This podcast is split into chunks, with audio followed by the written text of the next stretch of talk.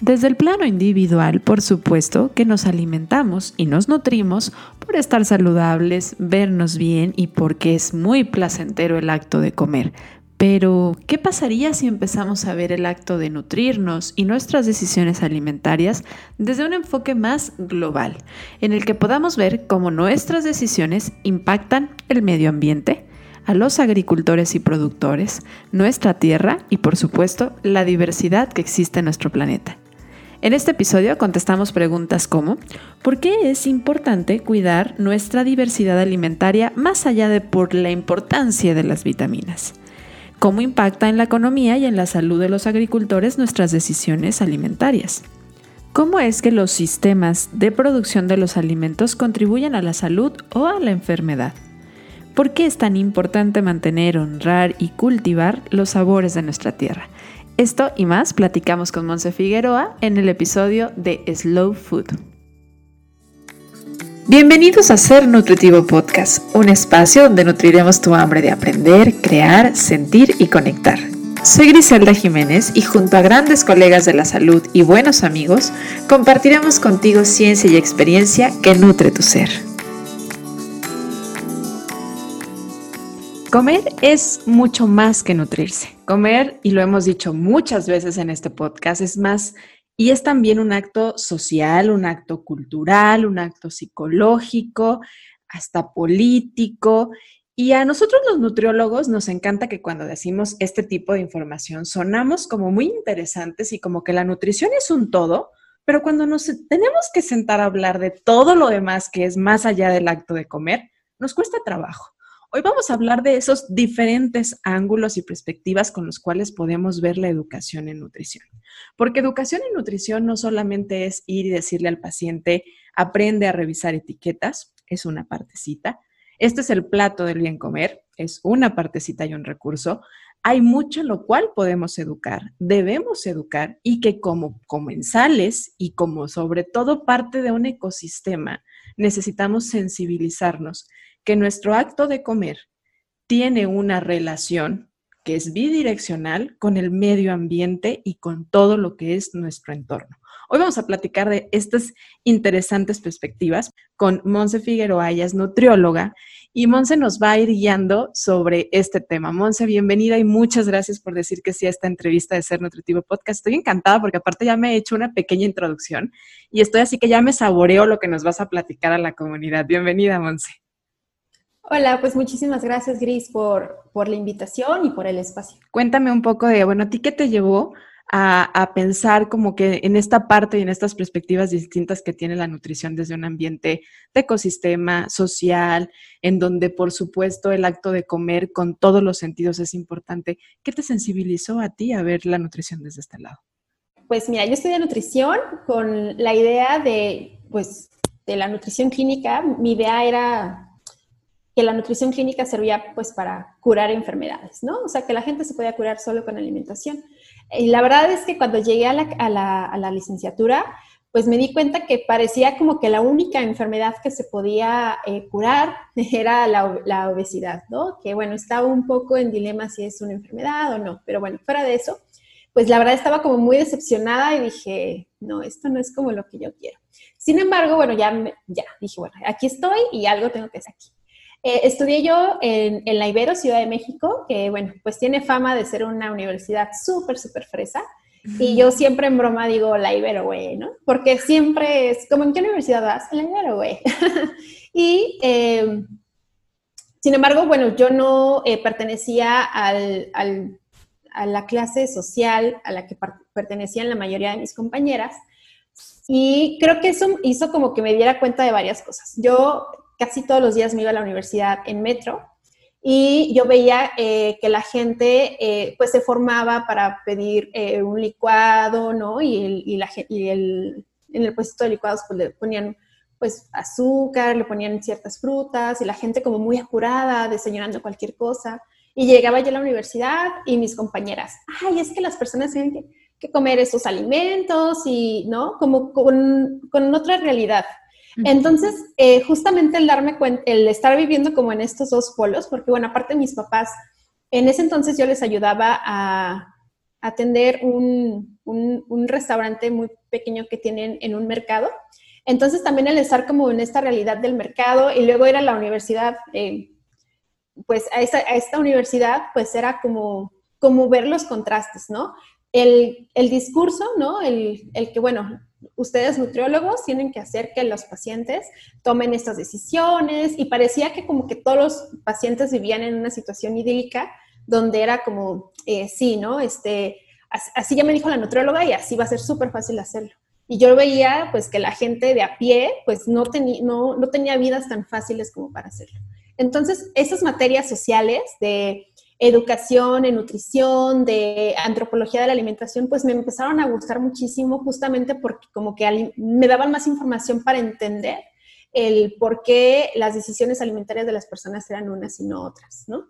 Entonces, eh, justamente en la clase de educación en nutrición, nos piden hacer como una investigación sobre estrategias educativas y yo recuerdo pues eh, que muchas eran así como memorama del plato del bien comer, crucigrama del plato del bien comer, este, rompecabezas del plato del bien comer, todo era girado en eso, ¿no? Todo giraba en torno a eso. Entonces, en una revista de cuadernos de nutrición, yo veo que hay, hay, un reportaje sobre la educación en alimentación en Francia y en Japón, donde a los niños, pues, a través de la experiencia se les hace, se hace la educación en alimentación, ¿no? O sea, los niños en Francia, pues, se les enseñaba a degustar panes, quesos, aceites, y a partir de ahí, pues, era, ellos buscaban como que los niños eh, forjaran su paladar y dijeran, estos son los sabores de Francia y estos son los sabores que tengo que arraigar yo en, mi paladar y en mi genética y en mi biología y en mi todo. Y esto es lo que yo voy a decidir comer, ¿no? Esa, es, esa era como la apuesta. Y por ejemplo en Japón, pues tenían como esta eh, idea de que, bueno, involucrar a los niños en preparar los alimentos para los demás niños, pues eh, les, les, iba a ser como una cuestión de, pues que les iba a caer como el 20, ¿no? De la importancia de la alimentación saludable. Y dije, bueno, esto en México, ¿quién lo está haciendo? ¿Por qué la educación aquí no, no está yéndose por esos rumbos, ¿no? Y eh, después me encuentro con una, una periodista en Monterrey que justamente estaba eh, haciendo esto, este tipo de educación. Ella se llama Cintia Robles Welch. Y en ese Famosa por mamá de rock, ¿cierto? Sí, sí ¿verdad? Es ella. Sí, sí, sí. Eh, y, entonces empecé a investigar sobre ella, sobre lo que hacía, y bueno, vi que era parte del movimiento Slow Food, ¿no? Y ahí fue como el boom, ¿no? Slow Food, y, y, pues empecé a ver que era un movimiento que traía como muchas ideas y donde esta parte social, pues la unían bastante bien porque era como, bueno, es, son, es importante, la, bueno, las decisiones que tomamos nosotros como consumidores, pues tienen un impacto en, en la vida de, las, de los productores de alimentos, ¿no?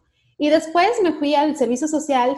bueno, y eso dices, en papel pues está, está muy padre, ¿no? Ya leíste toda la antropología, leíste todo y pues está, suena padre, pero ¿cómo es en la realidad social de México, ¿no? Entonces, me fui al servicio social en Chiapas con los zapatistas y ahí es como que ahí realmente te cae el 20 de todo, ¿no? O sea, de que habían familias que tenían ya tierras como muy ya poco fértiles porque llegaba una empresa y les decía que sembraran un monocultivo, ¿no? Entonces, como eran, no sé, seis familias alrededor que tenían el mismo monocultivo, pues los niños empezaban a caer en una cuestión de desnutrición, porque pues antes sus papás eh, tenían huertos donde tenían una biodiversidad increíble de frutas, de verduras, de pollos, conejos, tenían todo, ¿no? Entonces los niños crecían con todos los nutrientes pero a raíz de que sus papás entraban a esto de que sembraban un monocultivo, pues todos, seis familias a la redonda, pues solamente tenían, eh, no sé, maíz o soya, ¿no? Entonces, pues es imposible hacer una alimentación rica, variada, nutritiva, solamente teniendo acceso a ese producto. Entonces, bueno, las familias decían, bueno, cuando me paguen, pues lo que voy a hacer pues es comprar comida, ¿no? Sin embargo, por lo mismo de que, digamos, en una comunidad donde cada familia siembra eh, y tiene su huerto, pues ahí hay como un intercambio de alimentos, ¿no? Entonces, eh, la alimentación de la comunidad pues es variada, pero cuando toda la comunidad siembra lo mismo, pues no pueden intercambiar el alimento porque además pues no les pertenece, le pertenece a la empresa que, que les dio el apoyo. Pero entonces los alimentos que sí llegan, pues son pues todos los ultraprocesados, ¿no? O sea, eso, eso sí llega a la comunidad, no llegan las frutas, no llega la carne, no llega la leche, pero sí llegan los ultraprocesados.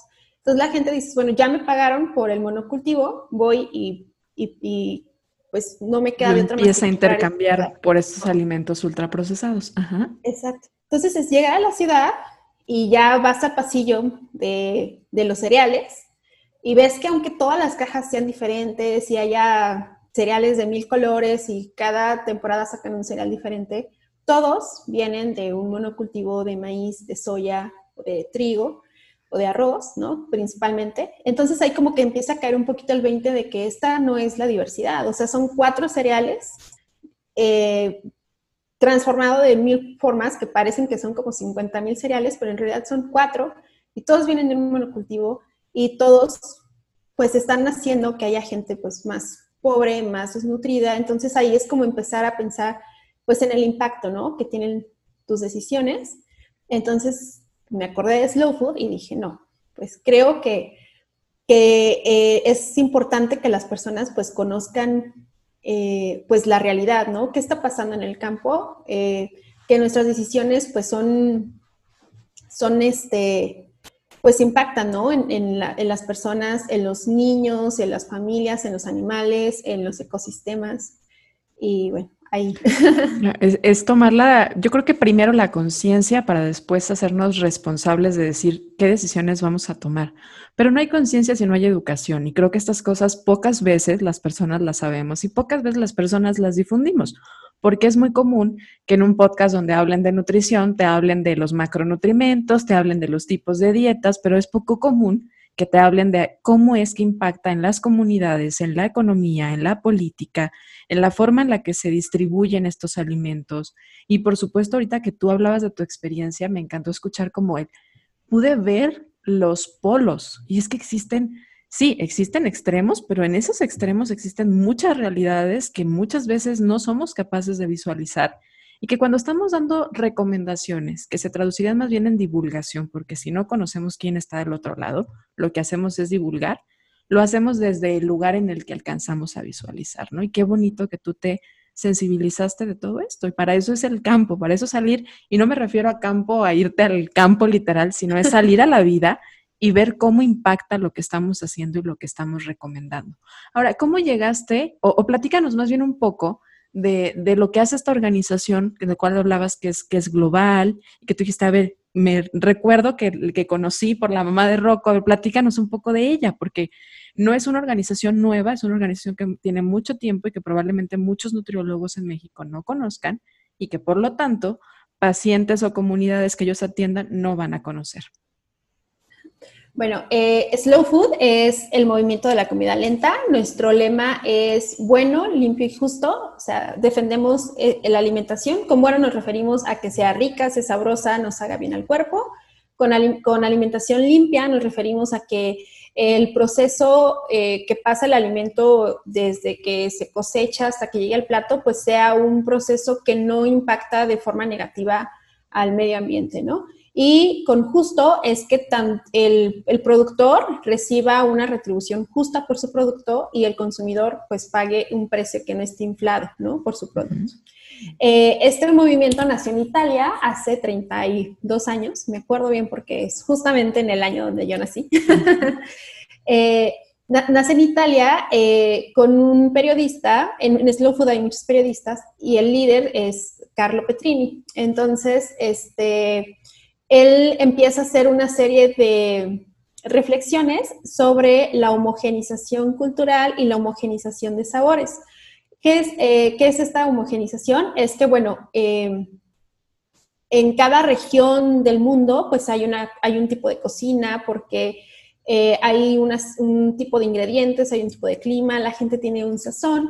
Sin embargo, eh, lo que pasa o lo que está pasando es que cada vez buscamos los mismos sabores, ¿no? Por ejemplo, en el mundo existen muchísimas variedades de plátano y bueno, todas se cosechan, pero cada vez estamos buscando eh, un, tipo de plátano, o sea, tenemos como el, sabor de plátano estándar, ¿no?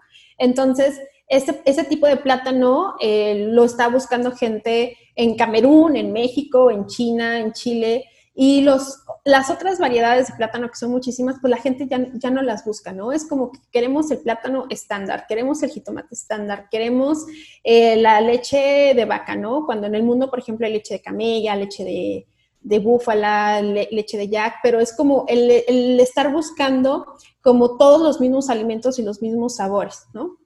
Eh, esta homogenización de los sabores es porque eh, este periodista, Carlo Petrini, un, día ve que hay una, eh, un restaurante de comida rápida que se quiere poner en el centro de Italia, ¿no? En el centro de Roma.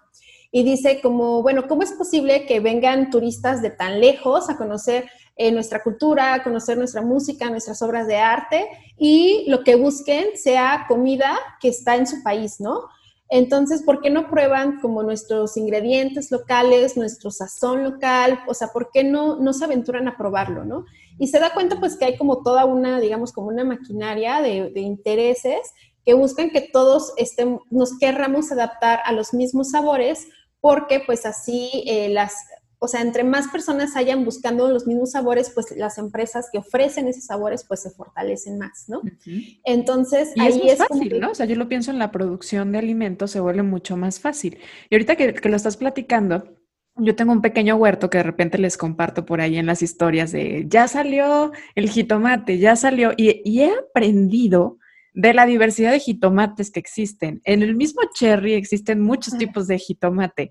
En las mismas acelgas hay formas, hay tamaños, hay sabores. Y creo que esto es algo que nos hemos estado perdiendo, justamente porque no le damos espacio en nuestra alimentación nos hemos estandarizado tanto y tenemos tanto como estereotipo, así como tenemos estereotipo de cómo nos debemos de ver, hay estereotipo de cómo debemos de comer y cómo es el jitomate perfecto y cómo es el plátano perfecto. Y ahorita que hablabas del plátano, pues yo pensé probablemente sea el tabasco. Y me puse a pensar cuándo fue la última vez que me comí un dominico y pues no me acuerdo, un plátano macho y no me acuerdo. Es, es impresionante cómo sí nos hemos estandarizado a un cierto tipo de alimento dentro de una característica, cuando existe una gran diversidad y nos estamos perdiendo mucho con ello, ¿no? Así es. Entonces, ahí, por ejemplo, pues em, se empiezan a ver como muchas reflexiones sobre, bueno, ¿por qué está pasando esto y por qué la gente está dejando de, probar, ¿no?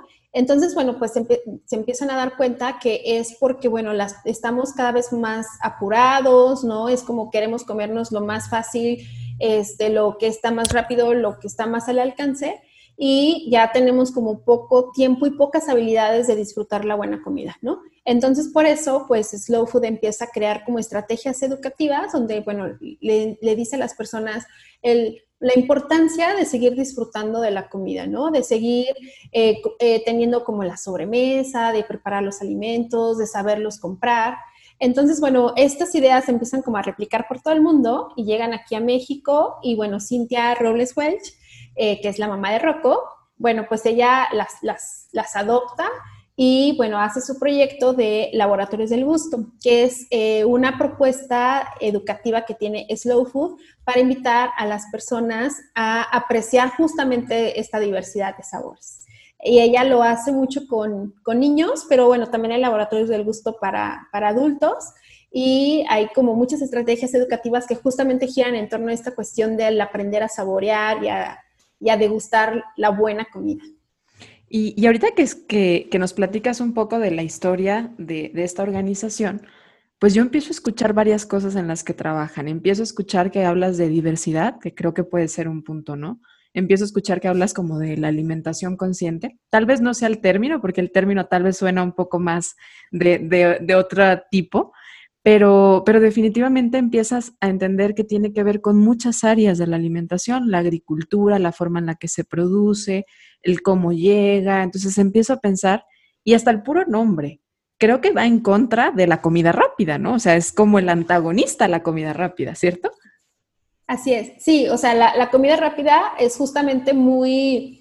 Lo que busca, de hecho, la, la industria y de lo que se enorgullecen es justamente de que, por ejemplo, puedes probar una hamburguesa de cadena en China y te vas a ver igual. que si la comes en Brasil, ¿no? Entonces, para ellos es como un orgullo porque es como lo máximo, o sea, logramos como ese, ese hito en, tecnología, en logística, de que toda la comida lo puedes saber igual en cualquier parte del mundo, ¿no? Sin embargo, acá es como justamente lo contrario, es como de, no queremos que te sepa igual, o sea, queremos que, te eh, que saborees los sabores de la región donde estás, ¿no? Porque todas las cocinas del mundo eh, nacen de la biodiversidad del, del, país, ¿no? O sea, aquí comemos nopales porque aquí se dan los nopales, ¿no? La dieta mediterránea tiene esas características porque así se clima en el Mediterráneo, ¿no? Cada país eh, es, su cocina es una combinación entre la biodiversidad local y la creatividad de las personas, ¿no? Entonces, cuando tú buscas comer diferente, pues es como hacerle un fuchi o un feo tanto a la cuestión de la cultura de las personas y a la biodiversidad del lugar, ¿no? Entonces, lo que quieres es como, o sea, cuando buscas comer comida de fuera del, lugar, es como, bueno, vas a traer, vas a como traer ingredientes que no son de ahí, va, en ese proceso pues va a generar cierta contaminación, ¿no? Y muchas veces como no, como son eh, alimentos de muy lejanos, pues también desconoces en qué condiciones se están laborando, ¿no? A veces para que el alimento no resulte tan caro, y, o sea, en ese proceso, pues donde se abaratan los costos, el proceso, pues es justamente a veces en la mano de obra, ¿no? Entonces, a veces el, el problema está también pues que hay las personas que lo están produciendo, pues a lo mejor no están pagando una retribución justa. A mí me gusta mucho. claro. Me gusta mucho, por, ejemplo, poner el, tema de, la sal.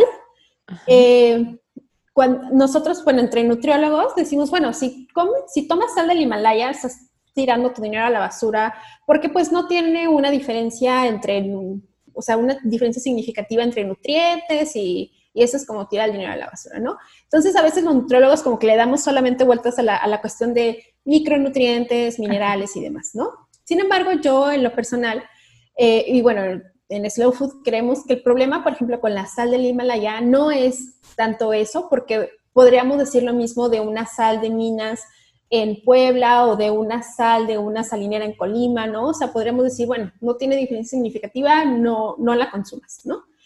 Sin embargo, bueno, por ejemplo, ¿cuál es el problema real con la, sal del Himalaya? Bueno, pues que viene de una parte muy lejana no conocemos en qué condiciones están trabajando los trabajadores, o sea, están trabajando las personas allá, están en, en Pakistán, en Irak, en Irán, ¿no? Sabemos que ahí no hay como, pues, buenos, buenas garantías para la salud o para eh, laborales, ¿no? Para las personas, o simplemente pues, no, las podemos conocer porque son países muy lejanos. Eh, el, el, costo de traerla, pues, también es, es pues, eso hace que el, que el costo para nosotros pues sea más alto, ¿no? Entonces, quienes están sacando la sal de las minas están ganando muy poquito y a nosotros nos están cobrando mucho por ella, pero porque ese proceso se hace muy ineficiente, o sea, el traerla de tan lejos es muy ineficiente cuando a, lo mejor aquí en México tenemos sales pues más cercanas, ¿no? Eh, también el problema pues del impacto ambiental, ¿no? Hay ahorita como una demanda muy grande sobre ese tipo de sal, entonces pues hay muchos intereses económicos y políticos en que se siga exportando esa sal, entonces pues se llegan a lastimar algunas reservas naturales y demás, ¿no? Entonces aquí, por ejemplo, en México, pues tenemos las, eh, tenemos cooperativas donde la gente es, eh, trabaja con técnicas que han aprendido de muchos años para recolectar la sal, ¿no? Y pues esta sal pues van y la venden, ¿no? Eh, nosotros podríamos decir, bueno, es que esta sal no es significativa, pero a veces no es tanto sobre, sí es importante la cuestión de la nutrición, pero también es importante, bueno, si yo compro esta sal, a lo mejor es un poquito más cara que la sal refinada del súper, pero sin embargo, esta sal, pues, o sea, mi compra impacta en el hecho de que esa familia puede seguir viviendo de manera digna eh, con su conocimiento que heredaron de muchísimas generaciones, ¿no? O sea, a lo mejor ya no es una familia que va a tener que dejar su terreno e ir a migrar a Estados Unidos o buscar trabajo en una, en una fábrica como obreros, ¿no? O sea, una familia que puede permanecer en su lugar de origen, puede seguir replicando eh, técnicas este, que aprendieron desde hace muchísimos años y, este, y bueno, y ofrecen un alimento que le da diversidad a nuestra, a nuestra alimentación, porque la sal, aunque, aunque digan que eh, nutrimentalmente no tiene diferencias significativas, pues de sabor sí, ¿no?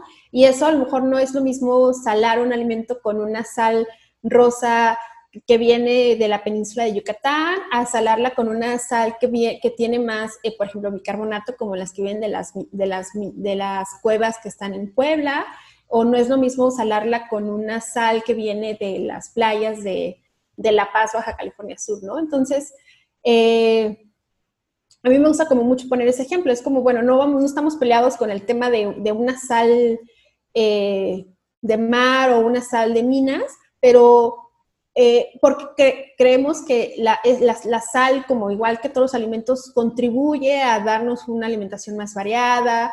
Este, sin embargo, es importante ver de dónde viene, ¿no? Y no nada más quedarnos con el tema de la cuestión nutrimental, sino ver como todas las demás aristas que hay alrededor del alimento lo que tu decisión está generando o impactando. Porque ahorita que hablabas, por ejemplo, de Pakistán, hablabas de estas zonas, ¿cuántas cosas tal vez no apoyamos en nuestra mentalidad, no empatamos, pero sin embargo con nuestras acciones de consumo estamos realmente promoviendo a que continúen, ¿no? Y es porque no nos cuestionamos como consumidores, no solamente de alimentos, en realidad de muchas cosas como consumidores no nos cuestionamos de dónde vienen, cómo se producen, de qué manera impactan, cuánto se le paga. Y esto va haciendo que sea sustentable en varios aspectos, ¿no? Ahorita tú hablabas justamente de, tocaste el punto de, de sustentabilidad. Y creo que cuando pensamos en sustentabilidad siempre lo pensamos como relacionado al medio ambiente y creo que es un pilar importante pero también que sea sustentable en la economía, en la política, en la salud de los individuos y no solo en la tuya. Porque padre que tú digas, no sabes que es que yo como muy bien, como muy saludable, pero con lo que tú estás comiendo estás afectando a que estos niños que están alimentándose de un monocultivo no estén saludables. Entonces, como especie nos estás afectando, ¿no? Como generaciones nos estás afectando. Y ahí es empezar a ver como la trascendencia de nuestras acciones. Así es. Sí, Ah, el problema que hay en México es que no todo el mundo puede decidir qué comer, ¿no? Por ejemplo, esto lo veía en, Chiapas, hay un grado tal de pobreza que la gente ni siquiera puede sembrar porque, bueno, ya tienen las tierras eh, disponibles, pero para otro asunto, ¿no? Entonces ahí no les queda más que recibir el, la, pues la despensa que les llega como apoyo de parte del gobierno, ¿no? O sea, ni siquiera tienen como el poder de decidir qué comer. Eh, y así hay como varios grados pues, de inseguridad alimentaria. Sin embargo, es importante que las personas que sí puedan, que sí pueden decidir qué comer, ¿no? Que, que pueden tener dos productos a la mano y estar pensando en cuál es el mejor, pues sí conozcan esta, esta información, ¿no? Que digan, bueno, tengo una sal de Colima y tengo una sal refinada, podría pagar perfectamente por las dos, pues bueno, voy a echarle la mano a esta que viene de una cooperativa, ¿no? Este, y así con varios productos. Yo en, algún momento estuve trabajando en una tienda orgánica y me daba como mucho gusto cuando llegaban productores, por ejemplo, de, de, huevo y me decían, oye, mira, es que estoy produciendo este huevo, es de gallina libre, de libre pastoreo, no sé qué. Y te empezaron a contar la historia de que eh, ellos hace muchos años se habían ido a Estados Unidos a trabajar pues en la pista del tomate pero que tenían un amigo que se había quedado aquí y que les estaba diciendo que les estaba yendo súper bien con el huevo, ¿no? Y que ellos decían, pues me voy a regresar a recuperar mi tierra y la voy a echar a andar con productos orgánicos, ¿no? Entonces, este, pues era, ¿no? O sea, pues qué padre que la gente pues esté regresando y esté recuperando sus tierras, ¿no? Entonces, cuando ya llegaba un cliente y me decían, oye, ¿y si es bueno comprar este huevo? Y yo, es buenísimo, ¿no? o sea, tiene sus beneficios eh, nutrimentales, pero también tiene esta cuestión pues social y, económica pues importante y les contamos también, ¿no? No toda la gente puede darse el lujo de decir voy a pagar más por un huevo solamente porque estoy apoyando a los pequeños productores, no todo el mundo puede, pero de verdad que quienes pueden es, es se les agradece mucho que lo hagan, ¿no? Yo también cuando veo eh, personas que están en los mercados orgánicos, a veces algunos colegas eh, comentan como, es que esa, esa, comida es muy cara o, como que le están viendo la cara a la gente porque pues no, ¿cómo puedes pagar por una lechuga tanto dinero, no? Pero pues ahí es como, yo a veces me gusta decirles, mira, es, es mejor que la gente lo, lo compre porque así está ayudando a que en un futuro haya más productores y cuando haya más productores, pues sus precios de logística para llevar del campo a, los mercados esos productos, pues van a bajar, ¿no? Entonces, por ahí se tiene que empezar. Sí, a lo mejor ahorita resultan un, poco caros, pero creo que es importante como seguir motivando a las personas que pueden comprarlos a que lo sigan haciendo y porque eso en un, en un futuro pues nos va a terminar beneficiando a quienes a lo mejor podemos comprarlos con un poquito más de sacrificio y todavía en un futuro más para allá, pues puede beneficiar a las personas que ahorita de plano no los pueden comprar, porque pues así pasa, ¿no? Este, empiezan a, más productores empiezan a vivir de una manera más digna, ¿no? tenemos a veces la idea de que la gente en el campo tiene que ser pobre, tiene que ser marginada, y no, es como, bueno, quieren ser productores de pollo, de huevo, de carne, este, vivir de manera digna, eso ayuda a que se reduzca la pobreza y eso pues nos beneficia a todos, ¿no? Claro. Y, hablando de, la diversidad, yo ahorita estaba pensando en las abejitas y estaba pensando, tú hablaste de cómo es que nada más tomamos un tipo de leche y bueno, ya no, ya tomamos leche de almendra, pero ya no salimos de la leche de almendra y esto también ya está afectando a, la diversidad y al cuidado de algunas especies en particular, ¿no? ¿Por qué sería importante que empecemos a cuidar esta, pues ahora sí que el, tipo de, animales y biodiversidad de plantas también que tenemos para poder cuidarnos como, como especie? ¿Por qué sería importante? Yo pensando en las abejas, porque sé que es parte además de, de lo que hacen, pero platícanos un poquito de ellas. Interrumpo unos segundos de este episodio para contarte que en sernutritivopodcast.com puedes registrarte para formar parte de nuestra comunidad de seres nutritivos y recibir semana a semana la información sobre los nuevos lanzamientos del episodio, así como los artículos de referencia, libros y más que nos comparten cada uno de nuestros entrevistados y además, por supuesto, cuentas que nos inspiran y que nos ayudan a nutrir física, mental y espiritualmente. Regalos, sorpresas, y muchas cosas más por formar parte de nuestra comunidad de seres nutritivos. Visita sernutritivopodcast.com y regístrate para ser parte de nuestra comunidad. Ahora sí, regresamos al episodio. Bueno, mira, eh, actualmente hay unos sistemas de producción que se llaman sistemas eh, de producción agropecuaria integrados, este, que son, haz de cuenta que la forma convencional de producir alimento es que tú tienes un terreno y en ese terreno solamente produces un tipo o hasta un tipo de alimento o, solo produces, por ejemplo, plantas, ¿no? Tienes maíz, chile, frijol y calabaza, ¿no? Y los vas rotando y, hasta ahí. Y estos sistemas de producción eh, agropecuaria integrados es producir en el mismo espacio de terreno diferentes productos. Entonces, a veces, por ejemplo, puedes tener eh, un pasto, ¿no? Que el pasto, pues, eh, dices, bueno, es un pasto super X, ¿no?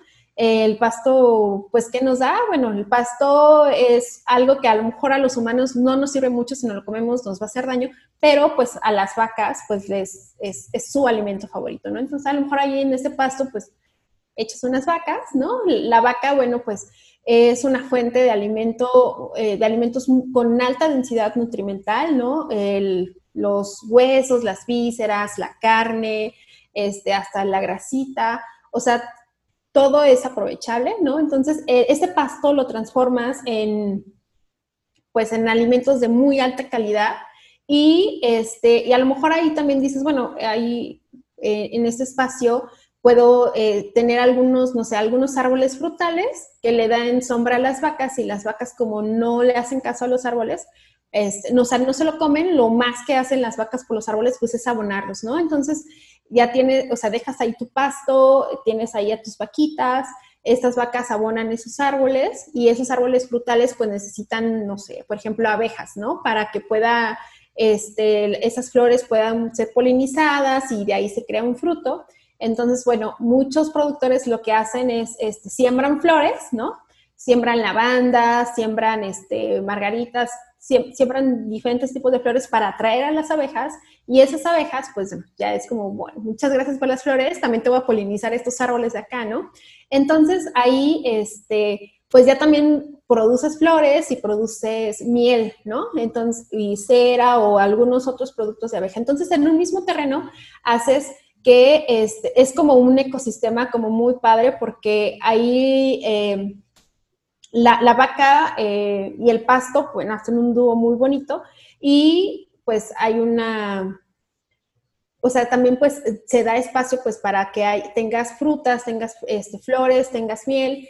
Por eso muchas veces cuando vamos a un mercado de productores, ¿no? De productos orgánicos, nos vamos a dar cuenta que hay productores que tienen como poquito de todo. Es muy raro el productor que tiene como hoy, hoy traje puras manzanas, ¿no? No, siempre son como traje manzanas, calabazas, casi muchos o la mayoría tienen flores y es precisamente por eso, porque buscan que en su mismo terreno unas especies fortalezcan a otras. Entonces es tan importante la vaca como la abeja, como el pasto, como hasta el murciélago, ¿no? Entonces, justamente pues son, es como muy biodiverso. Y así como es el campo, es nuestro plato. Entonces, si tenemos un campo lleno de cinco cultivos y que todos los maíces son el mismo y que, y que solamente es arroz y que solamente pues sí, que son monocultivos, lo más probable es que nuestro plato pues solamente tengamos eso, ¿no?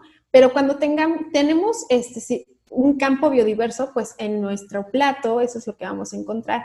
Y la biodiversidad nos impacta a nosotros como, ya hablando de la cuestión biológica, pues eh, un plato biodiverso es un plato con más colores que pues activan nuestras glándulas salivales, nos da mayor placer culinario, el placer es muy importante para, slow food y, para todo esto, porque el, darle placer a nuestros ojos, a nuestros oídos, a, nuestra, a nuestro paladar, pues va a ser pues que amemos más este tipo de alimentación, ¿no? Y pues eh, esa riqueza, esa biodiversidad que hay en el plato, pues nos va a dar nosotros también una mayor riqueza nutrimental. Nos vamos a tener una mayor este, eh, biodiversidad de ajá, diversidad de omegas, diversidad de aminoácidos, diversidad de antioxidantes, ¿no? A diferencia de que si estuviéramos comiendo los mismos alimentos, pues en algún momento se nos va a hacer aburrido, vamos a comer con menos gusto, siempre vamos a tener como esa necesidad de, como de comer porque sentimos que algo nos falta, ¿no? Esa eh, hambre eh, que podría ser como esa hambre por, por, lo, por algo rico, pero no rico. Ajá, la falta del placer, exacto. Y también esa eh, hambre eh, que ya lo mencionaba en otro podcast, ¿no? Es hambre de micronutrientes, esa hambre... sí, de, nutrimentos en sí, es, Es, un hambre de la calidad, ¿no? Es de que hay deficiencia de micronutrientes. Ahorita y estoy encantada de escucharte porque aparte me está haciendo sentido muchas cosas en la cabeza que les voy a compartir. Ahorita hablabas de cómo es que quieren estandarizar y que la hamburguesa que te comes en China sepa igual que la que te comes en Estados Unidos. Yo que tuve un restaurante, sufría de esto, porque la gente está acostumbrada a eso, está acostumbrada a que si pides una malteada, la malteada va a saber igual y que tiene que llevar cinco fresas y que tiene que resultar del mismo color. Y en realidad era complicado porque era decirle, es que no, en este tiempo las fresas son más paliditas, las fresas no son, ¿no? ¿Y por qué? Porque no llevan colorante, porque es natural, porque la fresa en esta temporada pues se da de esta forma y a veces había que ponerle un poco más de fresa y esto definitivamente lo hace diferente y hace que no estemos acostumbrados, porque estamos acostumbrados a que todo se estandariza, a que el resultado va a ser exactamente el mismo, pero es natural que haya cierta variante, ¿no? Y ahorita que hablabas de las flores, yo estoy estrenando girasoles en mi huerto y me acaba de caer el por qué me hicieron que pusiera girasoles en mi huerto, pero yo decía, bueno, qué padre, ¿no? Voy a tener plantitas para decorar mi casa, pero hoy entiendo que vienen a sumarle justamente a lo que estamos haciendo en el huerto en casa. Y es lo bonito de aprender, entender el que hay detrás, entender cómo esto y que cómo todo al final suma o afecta. Entonces, ¿de qué lado queremos estar? Queremos estar en el que suma. Hay que cuidar que nuestras decisiones así sumen. Así es. Sí, y fíjate que lo, a veces a lo mejor como lo estoy contando puede sonar como muy complicado de, bueno, ¿cómo me integro esta alimentación o esta parte sustentable como a mi día a día? Porque, bueno, pues a lo mejor yo no tengo el tiempo de estar pensando de dónde viene cada alimento o qué impacto tiene, ¿no? En mí. Sin embargo, es el, el, por ejemplo, hay cosas como muy sencillas que hacen ya mucho por, por toda esa cuestión, ¿no? Por ejemplo, el, aventurarse a nuevos sabores, ¿no? Ese es como, a nosotros nos gusta mucho hacer educación con placer, por el placer de comer. Eh, decimos que si, o sea, que, que, que, todos seamos ecologistas, aunque no, no, no, tanto por esta idea verde, pero al menos por el placer de comer hay que ser ecologistas, ¿no? Conveniencia. Por, aunque sea por, sí, por, eh, por el placer de comer. Entonces, a veces, pues, aventurarnos como estos sabores, ¿no? El, a lo mejor un día voy al mercado y decir, bueno, en lugar de llevarme los, el plátano tabasco, voy a llevarme esos plátanos moraditos que se ven allá. Y a lo mejor no sé cómo se preparan, pero le voy a preguntar, oiga, es, al, al, al que los está vendiendo, ¿qué se hace con esto? O en Google rápido, recetas con plátano manzano, ¿no? Si veo hay unos tomates de, no sé, tomate cumato, que es como negrito, este decir, bueno, a lo mejor esto se va a ver padre en una ensalada, ¿no? Y, y, siempre verlo como esa parte del placer, ¿no? Ah, voy a ver a qué me sabe, le voy a dar otro, otro toque a mi comida, otro toque a mi ensalada. Este, no, no necesitas ir como a un restaurante gourmet a probar unos sabores, sino que, o sea, más bien veo un mercado. A veces tampoco necesitan ser mercados de, de productores, por ejemplo, a veces eh, simplemente ir como un tianguis. Eh, hay muchas personas que llevan productos de sus propias huertas y justamente ahí también en los tianguis, en los mercados se van a dar cuenta que hay muchas personas que, que, van de los pueblos cercanos y que siempre tienen puestos donde tienen como poquito de todo, ¿no? Poquitos nopales, poquita calabaza, poquitas pepitas, eh, poquita masa y normalmente son productos que se producen, que ellos producen en su huerta de, en justamente de esas formas. Ese es como un muy buen consejo, ¿no? Comprarle a esas personas que llevan poquito de todo, porque lo producen así. Entonces, este, decir, bueno, hoy ya tengo mi menú como planeado, pero bueno, voy a ir a uno de esos puestitos, pues a ver qué me venden, ¿no? Este, no, pues que tenemos esta, estos, estos, estos quelites, ¿no? Ah, bueno, entonces dejo un espacio en alguno de mis días para a lo mejor eh, hacer algo muy sencillo, ¿no? Unas quesadillas de, con esos quelites. Y así, pues, es, es algo que le va a dar como variedad a, nuestra, a nuestro paladar, a nuestro plato y a nuestra nutrición. Y ahorita que hablabas de los mercados, creo que son una gran posibilidad de esto, ¿no? Porque yo pensaba en cómo es que hemos dejado, y pura espinaca, hoja verde y pensamos automáticamente en espinaca. Cuando a lo mejor, no sé, esos rábanos te puedes comer el rábano, ¿no? La hoja del rábano. Cuando estás haciendo betabel, te puedes comer la hoja del betabel y no lo relacionas y al final son hojas verdes que te van a, a venir a sumar nutricionalmente, que puedes aprovechar, que agregan muchos sabores, porque aparte saben saben. Yo por acá de repente he consumido, porque tenemos una comunidad donde compartimos lo del huerto, lo que cada huerto en casa produce, lo compartimos. Entonces de repente me llega que consumo hoja de, de, de mostaza y literal huele a mostaza y te pinta la mano así amarillo, vibrante y, y es súper rica porque con esto puedes cocinar. Pero esto cuando tú vas al súper, probablemente encuentres los rábanos ya sin la hoja, encuentres ya el betabel, ya no lo vas a poder aprovechar. Entonces es regresar un poco como a lo tradicional, a la cultura. Y creo que va mucho o, de ahí. siempre encuentras el mismo tipo de plátano en el súper. O sea, ir al súper siempre es el mismo plátano, el mismo jitomate. Y cuando llega a ver como jitomates raros, son, vienen en una cajita de plástico y, salen súper caros, ¿no?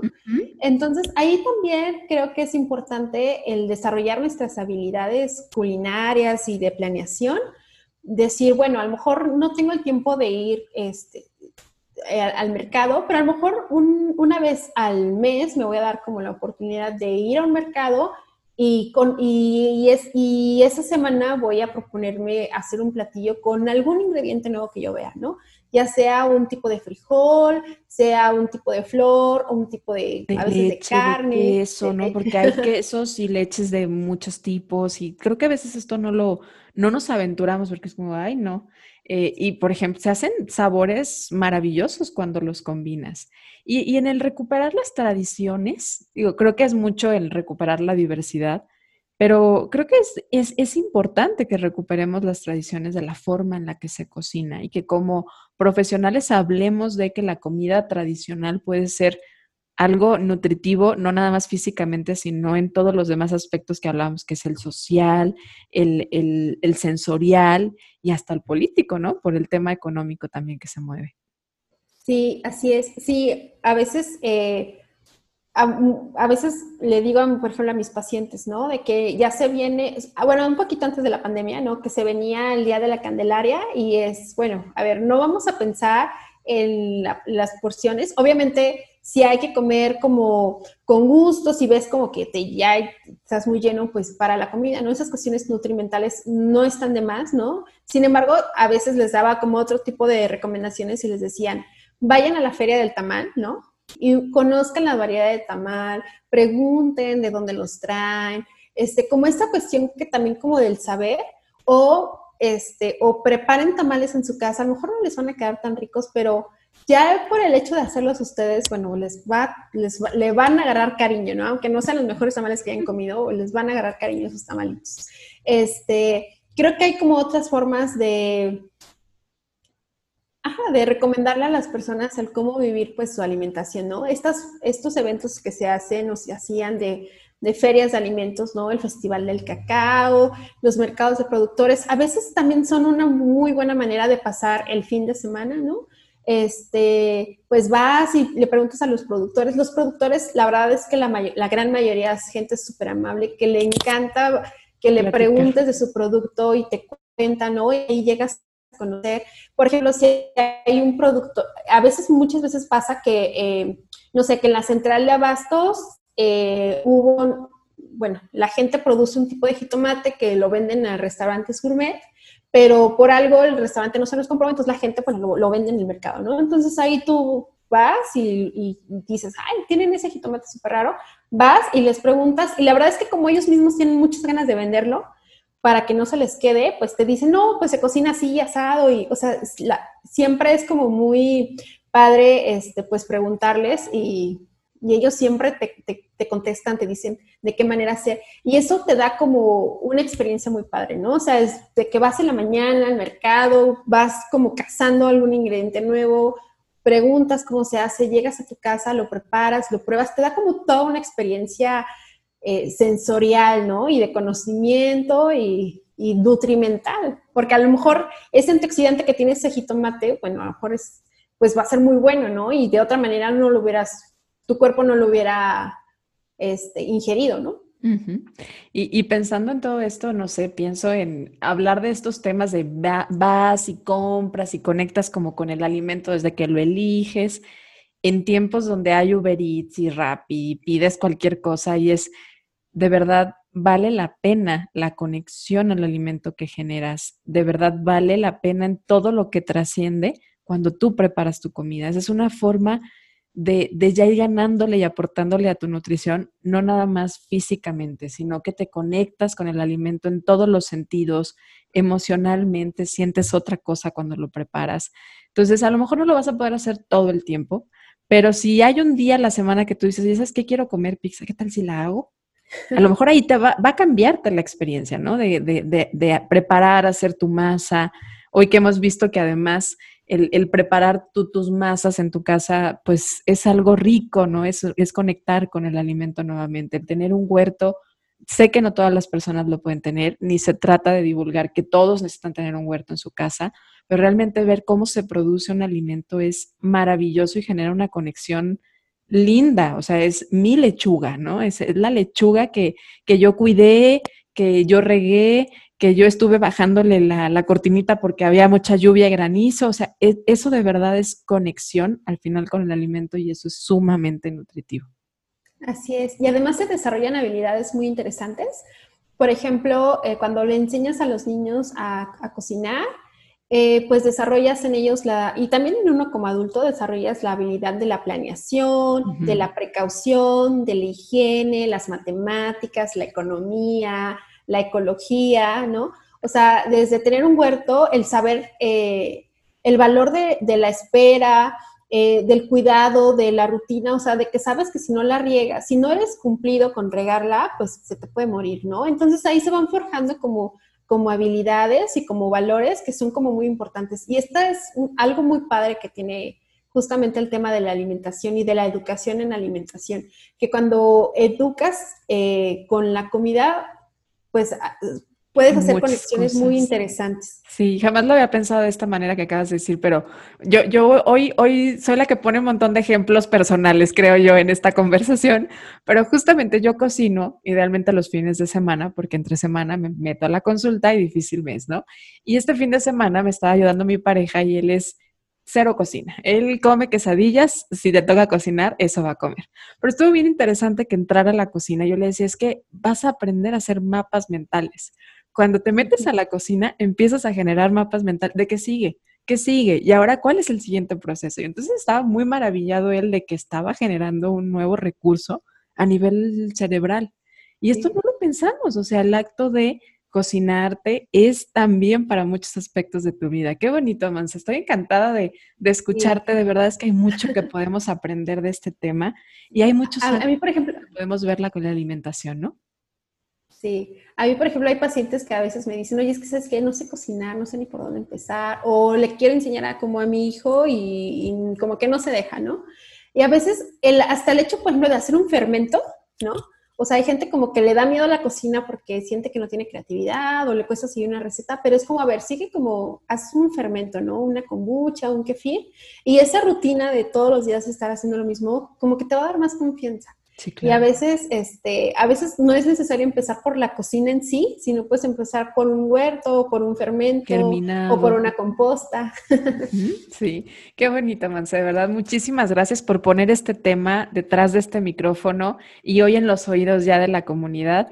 Gracias por, por haber dicho que sí a esta entrevista y sobre todo por haber levantado la mano, porque eso me encanta de esta comunidad, que empieza a ver profesionales como tú que dices, que Gris, yo tengo un mensaje que decir a la comunidad de Ser Nutritivo Podcast y me, me, se me hace tan rico que cuando las escucho, de verdad es un mensaje con perspectivas muy diferentes, a veces la que la que esta voz puede darle y me encanta que vengan a sumarle, Monse. De verdad, muchas gracias. ¿Hay algo todavía por ahí que digas, Gris? Todavía no. Todavía no nos metemos a la recta final del episodio sin que yo hable de esto. Eh, pues no, este, el, bueno, es muy importante también el tema del aprovechamiento. Eh, tanto, por ejemplo, el comernos, como decías, ¿no? Las hojitas de los rábanos, eh, comer, por ejemplo, si somos buenos para comer carne, pues también darnos la oportunidad de comer vísceras, de aprovechar los huesos, ¿no? Y pues también el tema del cero desperdicio también tiene que ver mucho con esta parte de, de la alimentación sustentable. En Slow Food tenemos una dinámica que es de las que más me gusta presumir, que se llama Disco Sopa, que es una fiesta en contra del desperdicio de alimentos, donde se rescatan alimentos que se iban a la basura de mercados o de bancos de alimentos y con esos, bueno, se, lavan, se desinfectan y se prepara una comida que se regala a, a las personas, ¿no? Este, a, mí eso me gusta porque no, a veces, bueno, o sea, es importante en las discosopas siempre hablamos de que cuánto se desperdicia, qué hacer para no desperdiciar, pero el hecho de hacerlo en un ambiente de fiesta, de hecho se llama discosopa porque siempre tiene que haber un DJ, no es una disco, tiene que haber un DJ. Como esta parte eh, pues festiva de que la, educación no tiene que ser solemne, no tiene que ser académica, no tiene que ser todos sentados y aburridos, sino que la educación también se da en contextos de fiesta, de placer por comer, de compartir, de experiencia. Eh, pues creo que es bastante interesante y es algo que me gustaría como dejarles, de que la educación en alimentación es, también puede ser placentera y súper divertida. Y va más allá del memorama, del plato, del bien comer. Nos quedó más que claro el día de hoy. Pues estamos entrando a la recta final del episodio. Hacemos tres preguntas a nuestros invitados que parten justamente de la ideología central de Ser Nutritivo Podcast, que es que el ser humano necesita nutrirse física, mental y espiritualmente. Y nos gusta sacar ideas de cómo le hacen nuestros invitados. Cuéntanos, Monse, ¿cómo disfrutas nutrir tu cuerpo? Eh, bueno, mi cuerpo, pues la verdad es que ir al mercado es algo que me encanta. el otro día mi pareja me etiquetó en un servicio de estos de súper en línea y le dije, estás mal de la cabeza. Yo, tú insiste en ir al mercado y es algo que me gusta mucho porque desde ahí me saboreo la, la comida y la verdad es que yo o sea, yo creo que todos, ¿no? Pero yo así en particular, si no estoy antojada desde antes, la verdad es que la comida no, no, no, no me entra, ¿no? Y la verdad es que creo que me cae mejor cuando, entre más antojo genero, me cae mejor. Entonces, a mí, como me gusta es eh, ir al mercado, antojarme de las cosas, cocinarlas y comérmelas con muchísimo gusto. Yo creo que eso la, verdad es que a mí rara, rara vez me cae mal la comida y creo que es por eso. Claro, pues eso tener una muy buena diversidad de microbiota también, con le das diversidad, le das placer, le das conexión al alimento. ¿Y cómo disfrutas nutrir tu mente? Pues fíjate que escuchando podcast, me gusta escuchar podcast de, todo, de todo, de todo. He escuchado podcasts de diseño. Yo no soy mamá, pero escucho podcasts de maternidad. Bueno, aparte me dedico a temas de fertilidad. Este, pero eh, podcast de historia, es, así en general, me gusta muchísimo como tener como esta información porque aparte, eh, como cuando empiezas a conocer como diferentes perspectivas, creo que en, el cerebro siempre se generan como nuevas redes neuronales, ¿no? De que te hace clic una cosa con la otra. A lo mejor no tienes nada que ver, ¿no? Pero algo que dijeron en el podcast de diseño te hace clic con algún problema que tenías para hacer una dinámica y dices, ya, tengo la idea, ¿no? Entonces, me gusta escucharlos, pero justamente como por estas explosiones de creatividad que a veces se dan. Qué interesante. Y ahora tú vas a ser quien nutra con este recurso a otras personas. ¿Y cómo disfrutas nutrir tu alma? Eh, pues fíjate que a, mí me gusta mucho eh, orar a, a, Dios. Bueno, sí creo en Dios. Y a veces sí soy de las que cuando se siente un poquito ahí apachurradilla o necesita como alguna respuesta o este espacio como de silencio, sí me gusta como ir a, ir a la iglesia. este y como esta, esta conexión con Dios. La verdad es que eh, yo, creo que las, religiones, mm, bueno, estas cuestiones, por ejemplo, de la meditación, del mindfulness, eh, pues ya las, las religiones como que lo, pues que lo traen desde hace mucho tiempo, ¿no? Porque yo creo que son instituciones muy antiguas, o sea, todas las religiones son muy antiguas, pero si sigue, se siguen promoviendo estas cuestiones de estar en silencio, de orar, de meditar, eh, yo creo que es porque saben que, que, eso nos da un sostén como, como humanos, ¿no? O sea, nos mantiene, este, pues a lo mejor centrados, nos mantiene un poquito más tranquilos, también más despiertos, ¿no? Entonces me gusta mucho esa, esa cosa. Yo lo he encontrado pues en la iglesia eh, católica, pues porque es en la que me crié. este, pero esas cuestiones, eh, me gusta mucho esa cuestión como del orar, el agradecer y el estar en silencio. Me encanta. Y estamos haciendo el libro de la vida en Ser Nutritivo Podcast. Es un libro para futuras generaciones. Y es un libro de frases. Hasta el día de hoy es un libro de frases. Pronto probablemente tome otro, otro, otro formato, pero ese es hasta el día de hoy. ¿Qué frase quieres poner en el libro de la vida para futuras generaciones, Monse? ¿Qué les quieres decir? Tenemos una frase, no sé quién sea el autor, pero bueno, siempre que la veo escrita dice slow food abajo. Ok, eh, así lo ponemos. y dice, defiende la buena comida con los dientes. Este, sí, porque creemos que, eh, te digo, esta defensa por la biodiversidad no, no está peleada del placer culinario, ¿no?